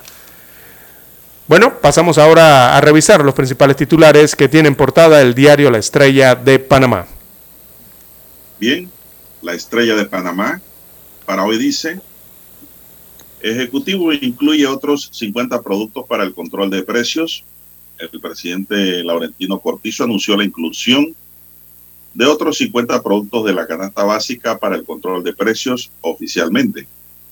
El mandatario sostuvo una reunión con el sector empresarial y los productores. Hoy se reunirá con el arzobispo José Domingo Ulloa para ampliar la participación de la mesa. El control natal definitivo aumenta en Estados Unidos, afirman especialistas, desde que la Corte dictaminó que los estadounidenses ya no tienen el derecho de abortar. Ginecólogos vieron un aumento en pacientes que solicitan ligaduras de trompas. Panameños pueden adquirir un auto eléctrico con un presupuesto de 9 mil dólares. Logran consensos en temas del combustible, precio por galón queda en 3.25. Durante el día de hoy se deberán ratificar los siete acuerdos. Nosotros le pusimos un freno al crecimiento de la planilla, dice Gerardo Solís. No puede haber una mesa de diálogo donde el verdadero sector agropecuario no está, dice Cortizo. Decomisan millonaria carga ilegal de medicamentos. Asoprof rechaza solicitud de Cortizo de incluir empresarios en el diálogo. Docentes responsabilizan al gobierno de cualquier daño a la integridad física de manifestantes. También para hoy en el tema del día, pues para el periódico es que Cortizo aboga por incluir empresarios en la mesa de diálogo. También dentro de los titulares que hoy nos brinda el diario La Estrella de Panamá, la Fed prepara una nueva subida de tipos con el fantasma de la recesión en el aire. Crearán plan turístico en las playas de Veracruz para personas con discapacidad. Líneas aéreas de Panamá ven con preocupación las afectaciones del turismo por protestas. Iglesia destaca los primeros consensos en la mesa sobre rebaja en la canasta básica. En los deportes, Lewandowski y Benzema, la apremiante necesidad de los desafíos sobre la Liga Española. Hinchas del Real Madrid en San Francisco exultantes con el regreso de Benzema. Linda Caicedo lleva a Colombia a la final en los Olímpicos y al Mundial. También Verdugo y Vázquez se responden y Medias Rojas frenan racha de seis derrotas. Taxistas protestan en Chile por alza en los combustibles y app transporte. Trump carga contra Biden en Washington. Estados Unidos ha sido puesto de rodillas. Trump señaló que la inflación en niveles históricos del 9,1%, el precio de la gasolina igualmente en precios máximos y una inseguridad descontrolada, en su opinión. Capturan a 37 sicarios en narcocampamento en el occidente de México. Y la ONU denuncia que 22 defensores de derechos humanos fueron asesinados en Colombia en el año 2022, que no ha concluido. Amigos y amigas, estos son los titulares del diario La Estrella de Panamá y concluimos así con la lectura de los titulares correspondientes a la fecha. Una pausa y volvemos. Hasta aquí. Escuchando el periódico. Las noticias de primera plana, impresas en tinta sobre papel. 7:30 AM. Infoanálisis, con entrevistas y análisis con los personajes que son noticia. La mejor franja informativa matutina está en los 107.3 FM de Omega Estéreo, cadena nacional. Para anunciarse en Omega Estéreo, marque el 269-2237. Con mucho gusto le brindaremos una atención profesional y personalizada. Su publicidad en Omega Estéreo la escucharán de costa a costa y frontera a frontera. Contáctenos 269-2237. Gracias.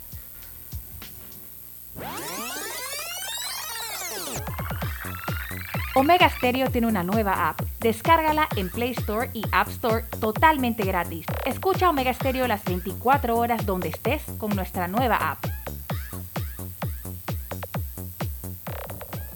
Noticiero Omega Estéreo. Desde los estudios de Omega Estéreo, establecemos contacto vía satélite con la voz de América. Desde Washington, presentamos el reportaje internacional.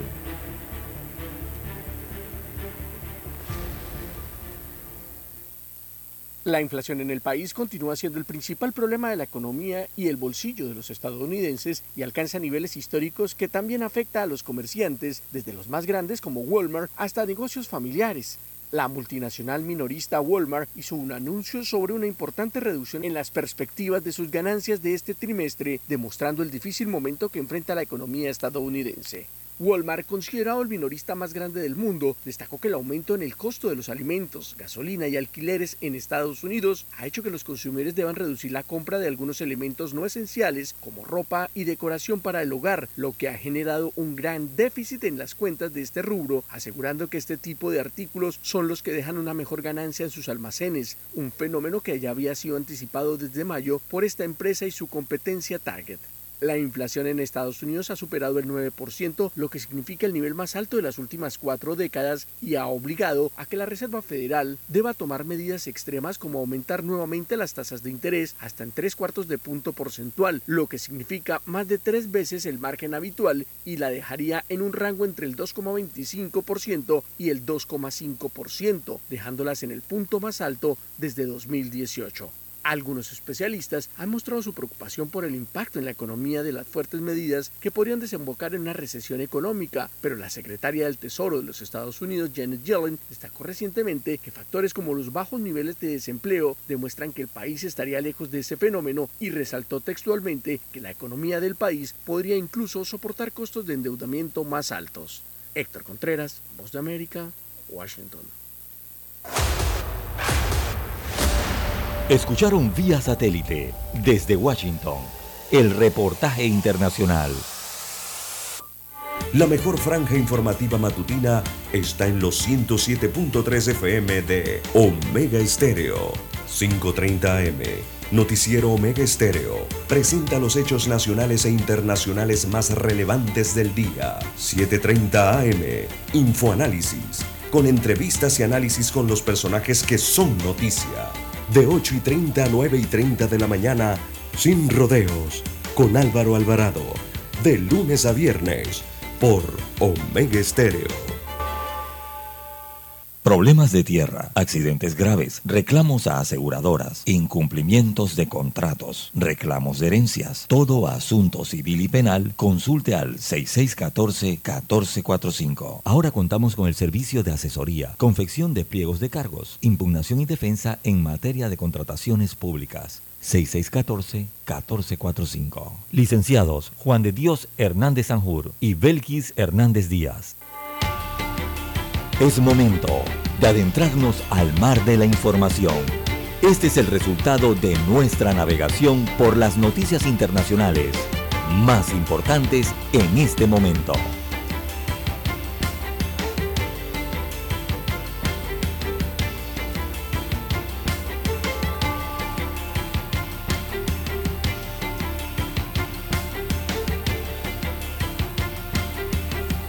Bien, don César, ¿qué hora tenemos ya, don César?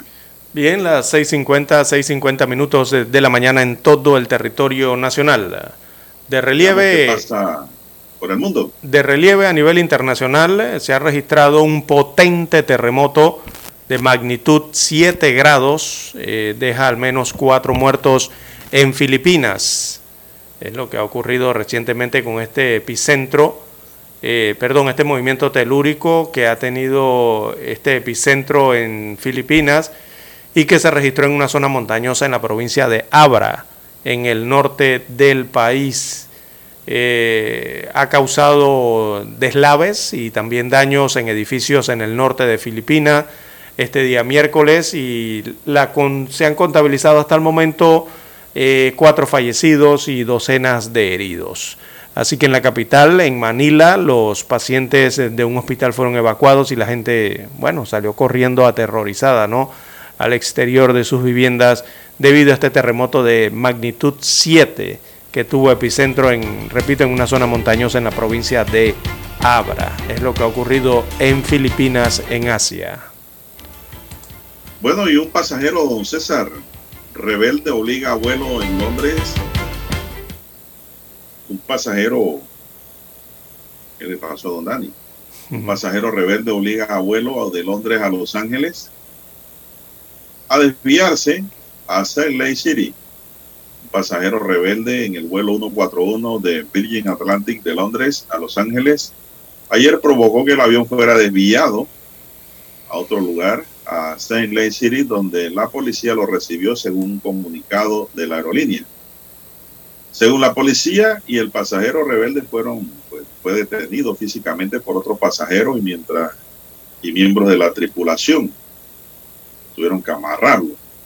Aproximadamente a las 4 y 30 se llamó a la policía de la división del aeropuerto para responder a un vuelo de Virgin Atlantic que fue desviado debido a que un pasajero indisciplinado eh, lo obligó. El vuelo luego continuó hacia Los Ángeles y llegó con un retraso de cuatro horas. La seguridad y el bienestar de los clientes y tripulación es siempre la máxima prioridad y no tolera ningún tipo de comportamiento que comprometa. Esto dijo en un comunicado la agencia o compañía de viaje Virgin Atlantic. Siempre queremos que nuestros clientes tengan la mejor experiencia cuando vuelan en sus aviones. Pero la noticia que estoy extrayendo de CNN, don César, no me dice lo esencial. Eso es lo que yo digo, ¿no? Y supuestamente allá están los mejores periodistas del mundo. ¿Por qué? ¿Cuál fue la causa? De que sí. ¿Por qué ese pasajero debió eh, o, o, trató de desviar el vuelo? Ahí es donde yo digo, es una de las preguntas que está en el periodismo. ¿Por qué? Son las preguntas básicas, ¿no? Que se aplican. ¿Qué, cuándo, dónde, dónde y por qué? ¿Qué, cuándo, dónde, cómo y por qué? Eso falta esa respuesta. Son las 6:54 minutos en su noticiero Omega Estéreo, el primero con las últimas. ¿Qué más tenemos, don César? Bueno, la, perdón, la viruela del mono eh, sigue siendo noticia a nivel mundial. Eh, los casos de esta viruela símica eh, se quintuplican en un mes en todo el mundo. dentro del mapa donde pintan dónde están los casos de la viruela, España es el país del mundo que se observa en el mapa, en el Atlas, aquí de, de la OMS como el país con más infectados con esta viruela del mono. Es España en Europa. Así que España muestra 3.151 casos confirmados de viruela del mono y esto significa entonces que es el país del mundo con más casos de esta eh, viruela, según las propias estadísticas que ahora veo se actualizan diariamente en un mapa por la Organización Mundial de la Salud OMS. Esto después de declarar eh, la emergencia internacional eh, por esta enfermedad el pasado 23 eh, de julio, que fue que declararon ya emergencia. Así que en el mapa, veamos, le siguen Estados Unidos de América con 2.582 casos de viruela del mono. En tercera se ubica Alemania con 2.352. Después le sigue Reino Unido con 2.208 casos de esta viruela símica, eh, Francia con 1.567 y Países Bajos, antiguamente Holanda, con 712, 712 casos de viruela. Esto según se observa en la tabla de la OMS, eh, que tienen allí entonces la cifra total de contagios confirmados en el planeta en la cifra total es 16.761 casos de viruela del mono en todo el planeta eh, hasta este último reporte y eso significa que hay cinco veces más eh, viruela del mono o, pacientes con viruela del mono que hace un mes atrás. Eh, esto se ha quintuplicado realmente, ¿no? Déjeme aquí cliquear para ver si puedo ver de, Latinoamérica o América Central. Sí, sale Latinoamérica. El país con más casos positivos en Latinoamérica es Brasil. Brasil tiene 592 casos confirmados de viruela del mono, seguido de Perú con 203 casos. Después en tercero está México con 54 casos, le sigue Chile con 39 y Argentina con 18. Eh, son los datos que aparecen entonces en esta página o en este atlas eh, que muestra los casos de viruela del mono a nivel mundial. Recordemos que presenta este atlas solo los casos confirmados, o sea, los que ya están enfermos. No incluye los posibles casos sospechosos. Bien, las autoridades japonesas, don César, ejecutaron ayer a un hombre que fue condenado por matar a siete personas en un apuñalamiento masivo en el distrito electrónico de Akinabara en Tokio en el año 2008, según informó el ministro de Justicia japonés, Yushisa Furukawa. En junio de 2008, Tomohiro Kato condujo un camión, recordemos, contra una multitud de personas en el concurrido distrito comercial. Luego se bajó y apuñaló a los transeúntes, mató a siete personas e hirió a otras diez. Kato había estado recluido en el centro de detención de Tokio, según la emisora pública japonesa NHK. La ejecución es la segunda pena de muerte que se lleva a cabo bajo la administración del primer ministro japonés Fumio Kishida. La primera fue en diciembre, según el Ministerio de Justicia de Japón. La pena capital generalmente se reserva en este país para aquellos que han cometido múltiples asesinatos. Todas las ejecuciones se llevan a cabo en la horca, don César. Ya no es que le van a, a poner eh, inyección letal. Inquisición total allá. Allá hay pena de muerte. Y van a la horca, don César. Mire usted. Este es el segundo. Bueno, la corbata. Pena capitales. Sí. Viendo Juan de Dios, las 6:58 minutos eh, de la mañana. Eh, en los Estados Unidos de América, ya para la parte del eh, cono norte de América, eh, en California específicamente, eh, estos mega incendios forestales que se vienen registrando en los Estados Unidos, sobre todo al eh, oeste, han sido contenidos, por lo menos uno de ellos ha sido contenido parcialmente por los bomberos, es una noticia esperanzadora, ya que las llamas han devorado más de 7.000 hectáreas y 41 estructuras desde el pasado viernes, lo que ha forzado entonces la evacuación de miles de residentes en esta región oeste de los Estados Unidos de América. Por lo menos los bomberos han logrado contener ese incendio de mayores proporciones. Bien, ya tenemos la señal en directo desde Washington, Estados Unidos de América. Adelante, Daniel.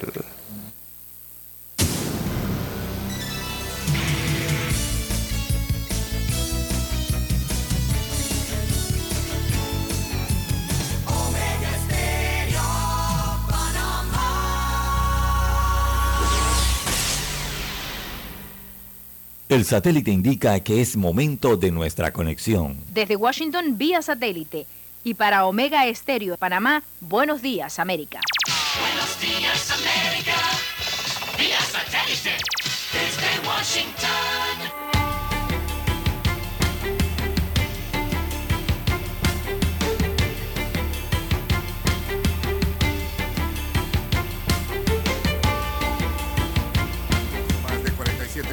Personas renunciaron a sus empleos en Estados Unidos. Las industrias más afectadas ahora ven a los estudiantes de carrera vocacional como parte de la solución. Nos informa Adriana Arevalo. La oleada de empleados que abandonó la fuerza laboral durante la pandemia no ha terminado. De hecho, los esfuerzos de varias industrias están orientados ahora a atraer estudiantes recién graduados de escuelas de secundaria especializadas en educación técnica vocacional. El programa se imparte a lo largo de Estados Unidos y ofrece cursos que van desde agricultura hasta medicina deportiva, pasando por producción audiovisual, mercadeo, aeronáutica y construcción, entre muchos más. Estos estudiantes aprenden y practican en los salones de clase las habilidades y estrategias necesarias para salir a trabajar. Adriana Arevalo, Voz de América, Las Vegas. Los síntomas de COVID-19 del presidente Joe Biden ahora están casi completamente resueltos, dijo su médico, el doctor Kevin O'Connor. Biden completó un tratamiento de cinco días del medicamento antiviral Paxlovid, según informó O'Connor, y su pulso, su presión, su frecuencia respiratoria siguen siendo normales. Ahora el mandatario se siente lo suficientemente bien como para retomar su rutina de ejercicio físico, pero continuó el aislamiento ayer martes por quinto día. La ley de zonas económicas especiales que busca fomentar inversiones en Venezuela podría no resultar exitosa por las condiciones del país, según expertos. Desde Caracas nos informa Carolina Alcalde. Desde antes de su aprobación por la Asamblea Nacional de Mayoría Chavista, la Ley de Zonas Económicas Especiales ha sido considerada por distintos sectores de la sociedad civil como un instrumento legal que favorece a la inversión extranjera y a grupos de poder políticos y económicos en Venezuela. Para el economista Manuel Sutherland, existen muchos elementos de la legislación que generan preocupación. No va a tener un control oficial público democrático democrático o de manera plural, por decirlo así. Según tengo entendido, la vicepresidencia es la que se va a encargar de ello. Carolina Alcalde, Voz de América, Caracas. El gigantesco premio de la lotería Mega Million se disparó hasta 1.020 millones de dólares luego de que nadie acertó el martes. El nuevo premio estimado será el cuarto premio de la lotería más grande en el país. El premio es tan elevado porque en los últimos 29 sorteos celebrados desde el 15 de abril ninguno de los boletos vendidos tenía los seis números ganadores. Mega Million se juega en 45 estados, además de Washington, D.C. y en las Islas Vírgenes estadounidenses y está coordinada por las loterías estatales. Desde Washington vía satélite y para Omega Estéreo de Panamá hemos presentado Buenos Días América. Buenos días, América.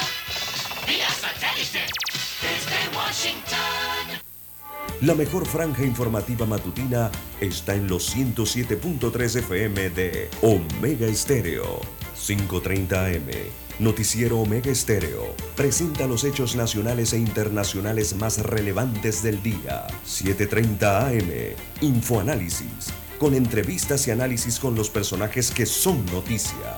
De 8 y 30 a 9 y 30 de la mañana. Sin rodeos. Con Álvaro Alvarado. De lunes a viernes por Omega Estéreo. Desde hace 60 años, Industrias Correagua trabaja para este país porque cree en Panamá y su crecimiento. Haciendo los techos que te protegen de la lluvia, haciendo que el edificio donde trabajas sea más fuerte y duradero y que la escuela donde estudian tus hijos sea tan sólida como su futuro. Dentro de miles de edificios, casas y estructuras de este país, corre algo tan fuerte como el orgullo panameño. Industrias Correagua, 60 años siendo el acero que hace fuerte a Panamá.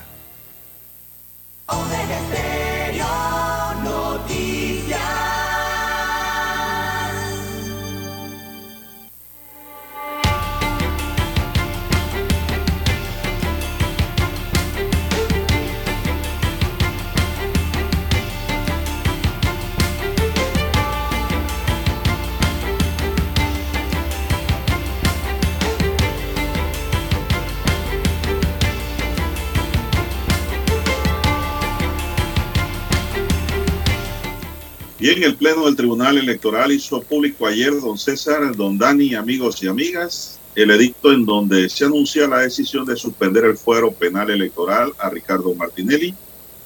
El edicto indica que en mérito de lo expuesto, el magistrado del Tribunal Electoral, los magistrados del Tribunal Electoral administrando justicia, pues eh, levantan el fuero penal electoral a Ricardo Alberto Martinelli Perrocal a petición de la jueza tercera liquidadora de causas penales dentro del proceso por la supuesta comisión de delito contra el patrimonio económico.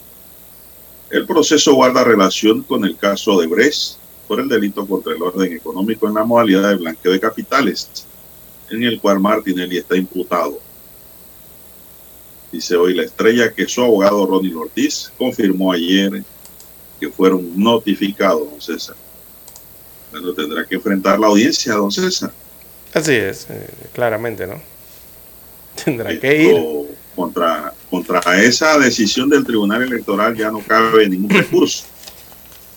Lo único que ahí cabe es una acción de inconstitucionalidad, don César, pero ya usted sabe qué pasa con esas acciones. Son a largo plazo. Es decir, cuando el burro viene, cuando, cuando vienen con la chacra de, de maíz, ya el burro se murió. Como nos decía un profesor de física en secundaria. Cuando vienen con la chácara de maíz, el burro se murió. ¿Qué quiere decir esto? Que cuando fallan, ya el caso pasó. Ya no tiene sentido. Eso es lo que eso quiere decir. Entonces, anótala ahí, Kumar, para tus audiencias. Usted sabe que hay un abogado, don César, amigo nuestro de la mesa. Por eso es que hago la observación y para no dejarlo en el aire, que dice que todos los dichos que aquí damos, él los usa en sus audiencias penales. Él los aplica, los dichos populares y los refranes. Así que pues ahí tiene otra. ¿Para qué vienen con la chácara de maíz cuando ya el burro se murió? Bueno, así son las acciones de inconstitucionalidad por lenta en su resolución. Bien, son las 7, 7 minutos, señoras y señores, en su noticiero Mega Estéreo, el primero con las últimas. ¿Qué más tenemos, don César, para esta mañana? Bien, don Juan de Dios. Bueno, eh, en otras informaciones para la mañana de hoy, la Contraloría General de la República señala que, o informa más bien, que ha iniciado, ha iniciado una auditoría a la Universidad Autónoma de Chiriquí. Esto mediante un comunicado que circuló el día de ayer, eh, don Juan de Dios.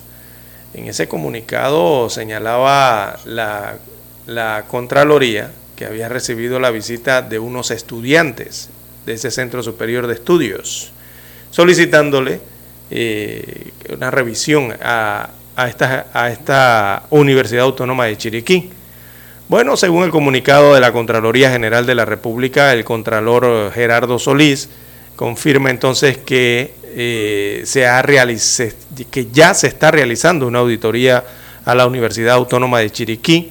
Esa confirmación la dio a conocer al recibir ese grupo de jóvenes que solicitaron a la Contraloría una auditoría a ese centro de estudio superior y una auditoría también a la Asamblea Nacional. Así que según el Contralor Gerardo Solís, él explicaba a los jóvenes que la Contraloría ha estado cumpliendo con su rol, dice Solís, y también les aclaró que ya esta auditoría se está realizando y una vez concluya será entregada a las autoridades competentes, según les explicaba. Dice que nosotros no andamos anunciando un tema que es de carácter jurídico y que puede atentar contra la presunción de inocencia, según destacaba el Contralor en esa reunión con eh, dichos jóvenes. Así que manifestaba el Contralor su preocupación ante los temas de la UNACHI y la Asamblea Nacional, eh, recibiendo a cambio la garantía de que esta entidad seguirá eh, cumpliendo su rol fiscalizador, según destacaba el Contralor en este comunicado que comenzó a circular ayer de parte de la Contraloría General de la República. Así que en síntesis, don Juan de Dios, dice la Contraloría entonces que está investigando la UNACHI. Sí, muy bonito todo, pero ¿cuál es el fin de la auditoría? Las auditorías se hacen con un fin. Mm, no, lo explica. ¿Cuál es el fin? No, no lo explica. ¿Cuál es el objeto, el objetivo? No lo explica el comunicado, don Juan de Dios. ¿Qué buscan allí? ¿Y de qué tipo de auditoría es tampoco lo explica? Exactamente. Bueno, dice un dicho, don César, que el que abarca mucho aprieta poco. Por eso es que las auditorías se hacen con determinado fin y en determinada materia y con determinado grupo, para que no salgan tan genéricas ¿Qué se busca? ¿Van a auditar la administración de la rectora? Y van a auditar a la asamblea, pero ¿qué le van a auditar a la asamblea en relación al tema? Es mi pregunta, entonces, ¿será lo que yo digo? Esto es como respuesta para gente tonta.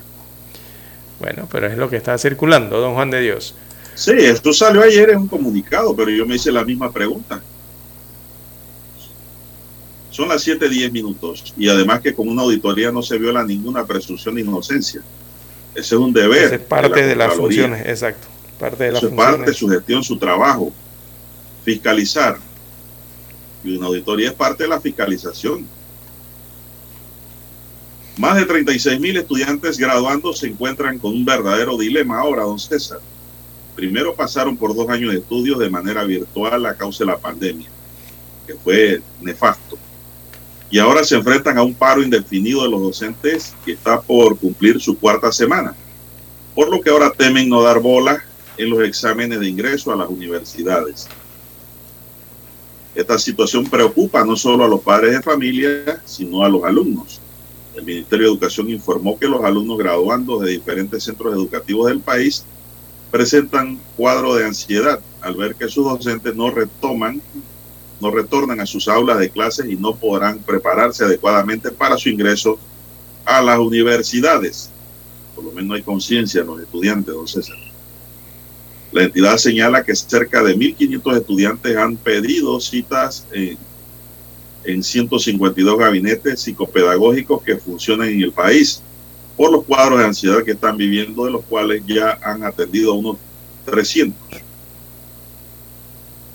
Los estudiantes, Samuel Vega dice, cuestiona que con el paro de labores, ¿cómo estarán preparados para alcanzar el puntaje de las pruebas académicas de las universidades cuando este año debía ser clave para sus estudios?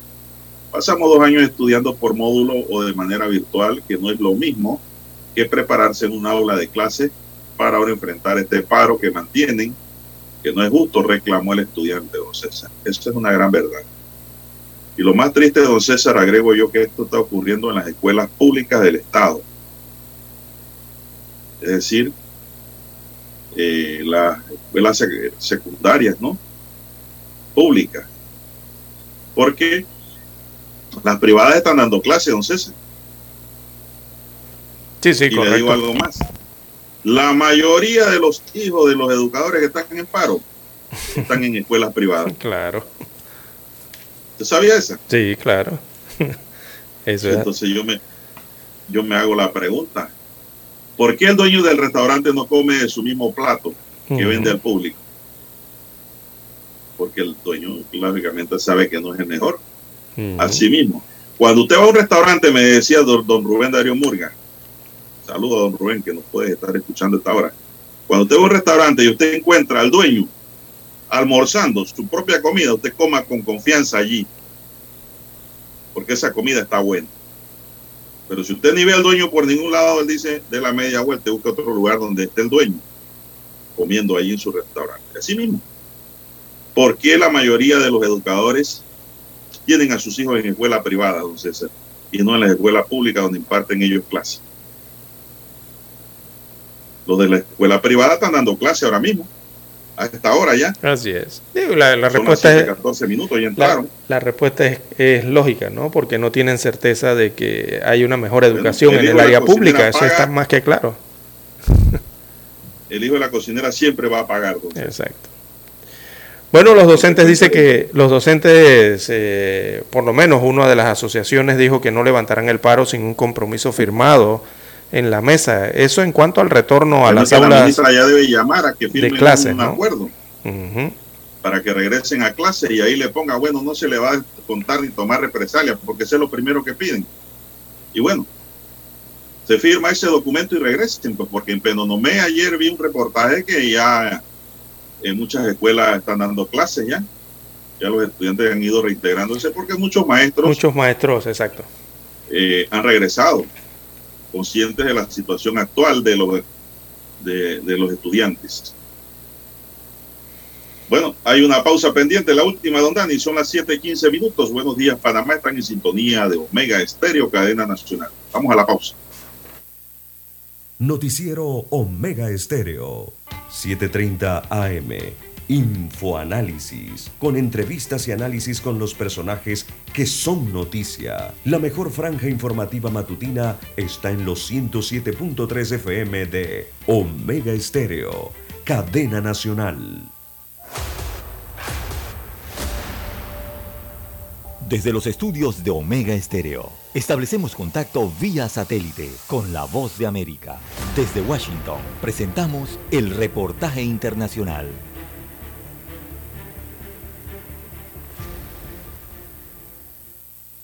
Los 27 miembros de la Unión Europea cerraron un nuevo pacto energético para recortar el consumo de energía rusa en un esfuerzo colectivo que busca hacer frente a los chantajes del Kremlin, tal y como dijo la ministra española para la transición ecológica, Teresa Rivera. Cuando un vecino pide ayuda, la respuesta debe ser positiva. Nos jugamos mucho en este contexto. Saben que no es solamente una cuestión de energía, pero sí, el chantaje energético no puede ser utilizado para dividir Luego de intensas jornadas de negociaciones, el bloque comunitario se comprometió a rebajar su gasto del gas procedente de Rusia en un 15%. Y la presidenta de la Comisión Europea, Ursula von der Leyen, celebró la decisión y es que, tal y como dijo, supone un paso decisivo para acabar con la amenaza de Putin de interrumpir el suministro de gas. Autoridades europeas aseguraron que el viejo continente entra ahora en una nueva fase en la que la política energética tiene un recorrido para encontrar un espacio de mayor cooperación y de mayor puesta en común de las infraestructuras, más allá de los intereses nacionales de cada Estado miembro. Mientras tanto, y a medida que los precios de la energía se mantienen elevados, desde el Kremlin anunciaron que cortarán a la mitad el suministro de gas hacia Europa a partir de mañana, en un golpe que afectará a los países que han apoyado a Ucrania y que se produce como respuesta a las sanciones interpuestas por Occidente contra el gobierno de Vladimir Putin. Judith Martín Rodríguez, Voz de América. Escucharon vía satélite desde Washington el reportaje internacional. Para anunciarse en Omega Estéreo, marque el 269-2237. Con mucho gusto le brindaremos una atención profesional y personalizada. Su publicidad en Omega Estéreo. La escucharán de costa a costa y frontera a frontera. Contáctenos 269-2237. Gracias. Problemas de tierra, accidentes graves, reclamos a aseguradoras, incumplimientos de contratos, reclamos de herencias, todo asunto civil y penal, consulte al 6614-1445. Ahora contamos con el servicio de asesoría, confección de pliegos de cargos, impugnación y defensa en materia de contrataciones públicas. 6614-1445. Licenciados Juan de Dios Hernández Sanjur y Belkis Hernández Díaz. ¿Qué tal amigos? Les saluda Álvaro Alvarado. Quiero invitarlos para que me acompañen en mi nueva casa, Omega Estéreo, donde estaremos hablando sin rodeos de los temas que interesan a Panamá. De lunes a viernes, de 8 y 30 a 9 y 30 de la mañana. Sin rodeos, con Álvaro Alvarado, por Omega Estéreo. Noticiero Omega Estéreo.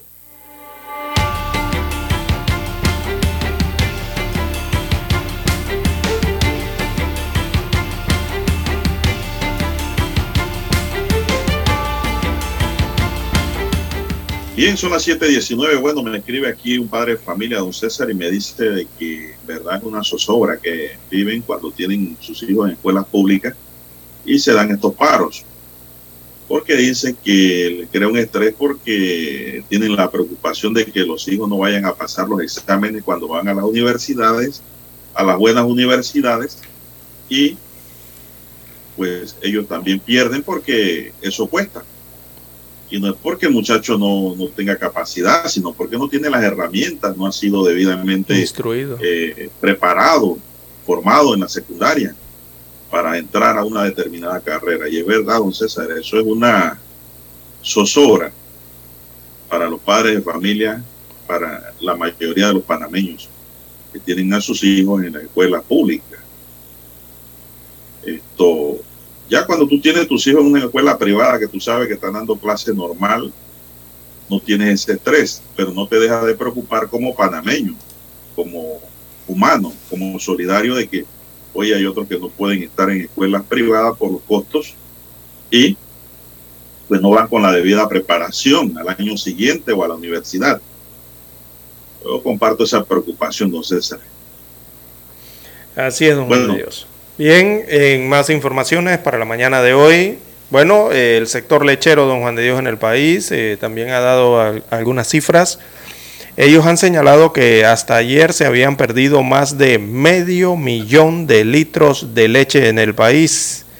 Los actos que están dándose, eh, producto de la desesperación, están llegando a niveles de violencia, según dijo Fátima de la Guardia, eh, que es de la central de lecherías asociadas eh, de Panamá, según comentaba el día de ayer respecto a cómo les ha impactado estas protestas a los lecheros en el país, al sector lechero, que recordemos que este es un producto de los más perecederos, don Juan de Dios.